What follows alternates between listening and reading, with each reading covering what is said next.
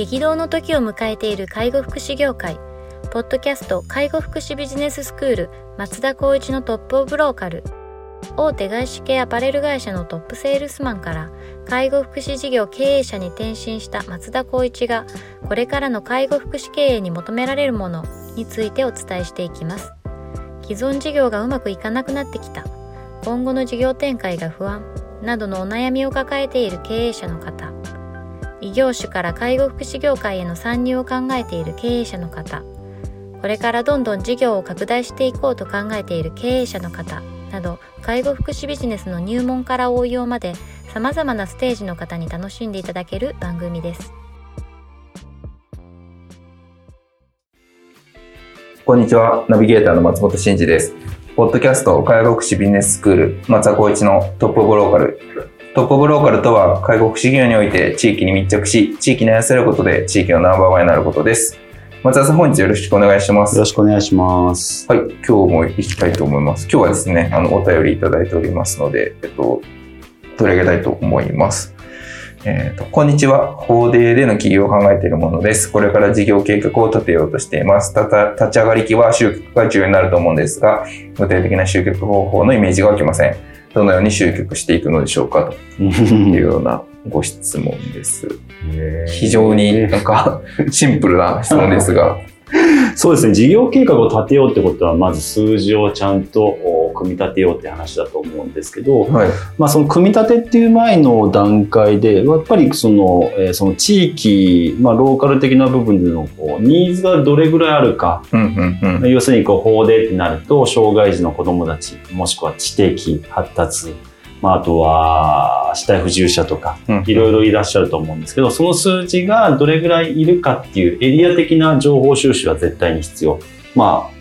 いわゆるこうマーケティングっていうんですかね、うんそこのリサーチマーケッが必トリサーチ。マーケットリサーチというのが必要かなと思ってますと。じゃあそれをやったという前提でいきたいとは思うんですけど、はい。立ち上がりの集客ってなると、やっぱりそこの部分でいくと、そのニーズを踏まえての自分たちのこうサービスのコンテンツが何か。うんうん。これがまず一つ重要になってくるかなと思ってます。自分たちがやりてることのコンテンツは尖っていたとしても、ニーズにマッチしてなかったら、これはもう本末転倒になるので、そこをちゃんと背景を踏まえてやっていくってことが重要ですと。で具体的な集客方法っていう部分に考えると、まあ、今は本当に SNS のツールっていう部分は十分に活かされていくと思うので、まあ、えっと、SNS でのは配信をした上で不特定多数にするか、もうちょっとお金をこう、うんと、かけてでも、まあ、不特定ではなくて特定な方々にあ発信していくか、この部分はできると思います。うんあとはやっぱり、これどうなんですかね、この、法令で起業なので多分、うんと、初めてのサービスの展開っていう部分になると、バックボーンがあまりないと思うので、やっぱりその地域に根付くような形で、うんうん。まあ、あの例えばあ地域のどうなんだろうな。あ寄り合いのあるところとかですかね。そういったところに顔を出しながら自分のお自分とか代表者の方ですかね。コミュニケーションを取っていってそこの情報収集をしていって、まあ、集客を踏まえたあマーケット調査をするっていうのも大事かなというふうに思ってます。あとはま予算的な部分がまたあるとは思うんですけどやっぱり一定の効果っていう部分でいくと、やっぱりこう周知する上では、あの、チラシを巻くとかっていうことも全体的に、まあ、どうだろうな、定量分析できないかもしれないんですけども、その辺の形はやってもいいかなと思っています。あと、お金で、えーだけで話をすると、まあ、リタリコの情報発信ツールっていうのがあるので、うんうんうんそこをすれば全国的に、まあ、あの SEO 対策がしっかりしているので、集客としては、もう、あの、ある事業所は、オープン前から、もう、えっと、利用者がもう満員っていう形も取れたりとか、いいうの。もおありますので、まあ、いろんな形で、あの、ケースバイケースですけど、対応はできると思いますし、うん何かあったら、またご相談いただければなとは思います、あなるほどですね。まずは、まあ、この立ち上げ企業っていうところまで、自分がその企業を立ち上げようとしているようなエリアのところ、マーケットをしっかり調査をするよっていうところですね。うんやっぱりその、障害児の子たちっていうのも、結構エリアに編住、編住っていうんですかね。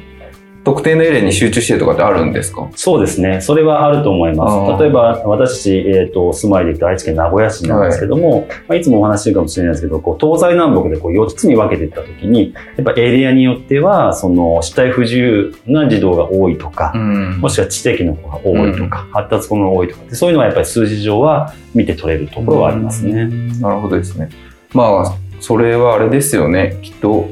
まあ、高齢者の方とかだと、まあ、昔から住んでるんで、どっちかというともう固定化されてきますけど、うんその、まあ、小さなお子さんとかだと、まだう動きますもんね、その引っ越しだったりとか。そうですね。でなるべくこう環境のいいところにってなると、なんかそっちの方の、この名古屋で言うと、西？東、うん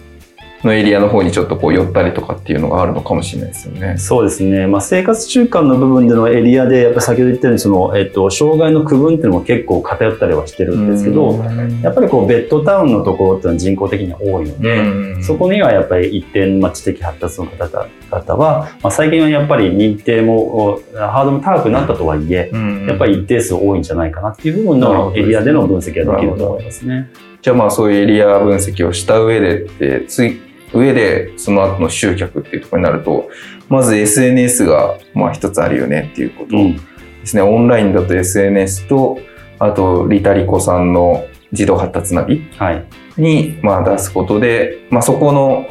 自動発達ナビ自体は当然そういう人たちが見に来るところなので、そうですね。まあそこで集客できるかっていう話と SNS だと、まあ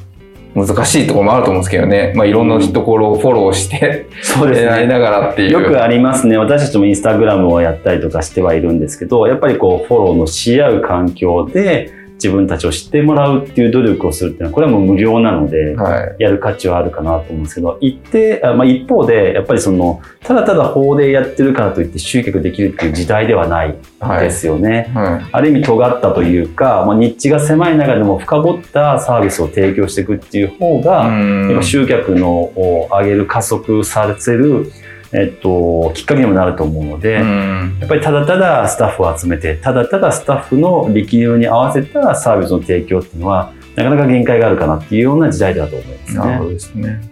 まあそういう感じで、まあオンライン活用するっていうところ、ただただ活用するだけじゃなくて、やっぱりこう、コンテンツっていうのもしっかり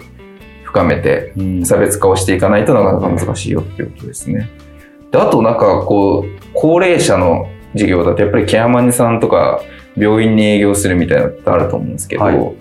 こう、法でだとあるんですか？そういわゆるオオフラインの営業みたいな。はい、そうですね。それは、えっと、私たち、あ、私たちって、障害福祉の観点でいくと、ケアマネっていう部分は相談支援相談支援。はい。方々がいて、まあ、地域によってまだまだ相談支援事業所って少ないとは言うんですけど、今やっぱもうセルフプランではなくて、やっぱりそういった仲介の方がプランを立てた部分を、まあ、委託として法デとかの事業所にこうサービスを提供するって形になるんですけど、そういった相談支援員の方々の事業所を検索をして営業を回るっていうのももう大前提必要だなるほどですね。はいはい。やっぱりそれは相談支援員さんたちに知ってもらって、相談支援員さんたちが立てるプランの中にこううまく組み込んでもらえるようにっていうところでしっかりご案内をしていくっていうところですね。そうですね。まあ、地域性によっては先ほども申し上げたように、こうセルフプラン、要するに、家族家族が計画を立てて。それをお利用する施設の方々とコミュニケーションを取りながら、その子供たちへの支援をこう考えていくっていうことが結構あ圧倒的に昔から多かったので、はいはいまあ地域によってはそういった方々ってなると、まあ、SNS の方が効果的に高いっていう部分もあるかもしれなるほないでどですすね。まあ相談支援事業所に相談しないっていうパターンまだあるってことですね。ね。そうですね。そういった場所すら知らないって方々もいるのそうですで、ね。なるほどですね。あとはあれ、病院とかもあるんですか、営業としては。病院はそうですね。まあ、ただ、えっと、精神とか、うんえっと、いわゆる知的発達の子供たちをを対応しているのは病院ですかね。はい。そういったところであれば、ケースワーカーさんとか、ソーシャルワーカーさんからお話が来るとか、あとは、えっと、療育センターとはいはいか地域にあるんですけど、そこからの、えっと、利用児童のご紹介っていうのもあるので、なるほど。相談支援事業所と同時に病院やそういった療育センターっていう部分での情報収集っていうか検索をすることでの営業っていうのは一定の効果があると思います。なるほどですね。じゃあやっぱりそのオンラインのところをうまく活用するっていう話と、まあオフラインでこう、えー各種こう関連事業者に営業するっていうところをまあ両方やっていただいて、うんで、その前提には、やっぱりこの、ただただ法でやるよっていうのだともう厳しい時代なので、うんなんかその法でならではの強みみたいなのをしっかりご案内をしていくっていうような感じになるってことですね。そうですね。開所前はまず、あの、人が足りてると思うので、みんなで、あの、協力し合って、営業訪問っていう部分。まあ、ちょっと今ご時世的にはなかなか難しいかもしれないですけど、電話のアポイントとかも取るっていうのが大前提ですし、オープンしてからであれば、まあ、利用児童が、まあ、あの、定期的にこう、集客を得れたとしたら、うんうんまあ、郵送物を使ったりとかして、まあ、しっかりとこちらとしてのご案内をお提示していく、定期的にしていかないと、利用児童が減った時にまた集客を上げれるような体制を整えていくってことも同時に行った方がいいかなと思いますね。じゃあ今回は立ち上がり期の集客って話でしたけど、まあそれは当然重要だとして、うんで、ただこう一回集まったからといって、それであぐらをかいてしまってると、利用者が少なくなった時に一気にインパクトがあるので、うんまあ常にそういうこの地域とのつながりを持っておくみたいなのは非常に重要になるって感じですね。ですね SNS で発信したりとか、、はいろんな送付物を送ったりとかってことですね。わ、かりました。いや、非常に明快にこうご回答いただけたので、まあぜひ、ちょっと法で事業もなかなか劣等者になってきてますけれども、頑張っていただければというふうにそうですね。何かあればご相談いただければというふうに思います。はい。では本日は以上とさせていただきます。ありがとうございました。ありがとうございました。ポッドキャスト介護福祉ビジネススクール松田光一のトップオブローカル番組では介護福祉サービスに関するご質問を当番組の専用ウェブサイトより募集しております。番組 URL よりサイトへアクセスし質問のバナーから所定のフォームへ入力の上送信をお願いします。URL は http コロンスラッシュスラッシュ sense かっこセンスハイフン world かっこワールド